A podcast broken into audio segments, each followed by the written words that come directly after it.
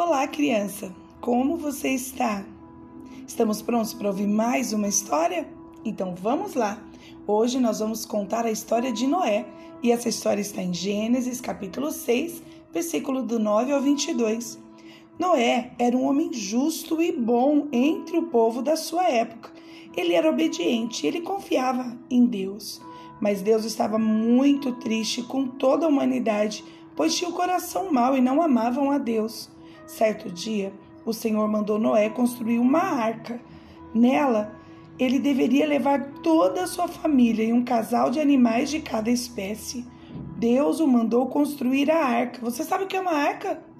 É um barco gigante, um navio enorme que cabe pessoas, cabe animais, cabe um monte de coisa lá dentro.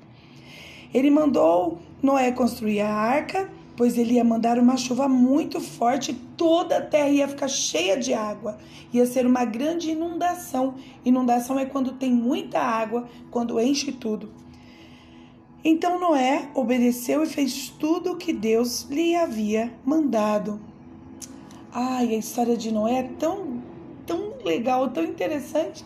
Deus mandou construir um barco gigante, colocar a família dentro, colocar os animais, fechar a porta porque ia chover até encher a terra de água. Tudo virou oceano, tudo virou um mar. E nós olhamos para essa lição bíblica, para esse texto, e nós vemos que Noé ele tinha umas características que nós encontramos em Deus, umas qualidades. Aqui está dizendo que ele era bom, justo, obediente e confiava em Deus. Deus é bom e ele age com a gente com bondade. Deus é justo. Deus, ele, ele é alguém em quem nós podemos confiar porque ele promete e ele cumpre.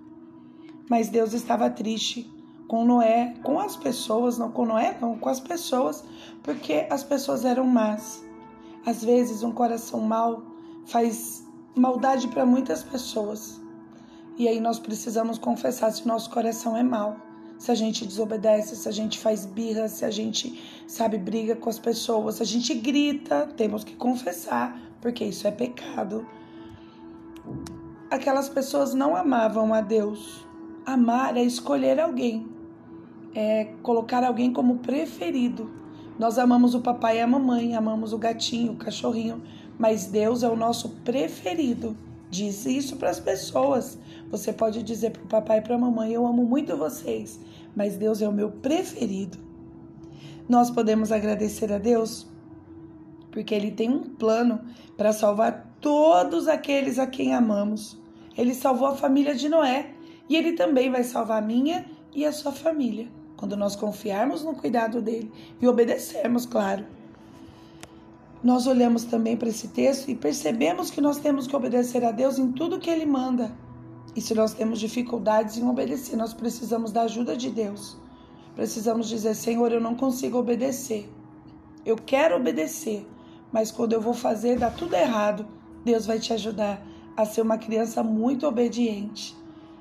Dedique-se a ajudar os seus amigos, comprometa a ajudar os seus amigos, contando a eles que Deus ama todos que obedecem. Se os seus amiguinhos, né, os seus amiguinhos estiverem desobedecendo, diga para eles o quanto Deus fica triste quando as pessoas desobedecem, quando as pessoas fazem maldade.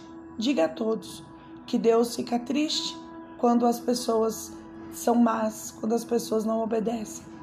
Vamos fazer isso? Estamos combinados? Nós vamos ajudar as pessoas a se encontrarem com o amor de Deus.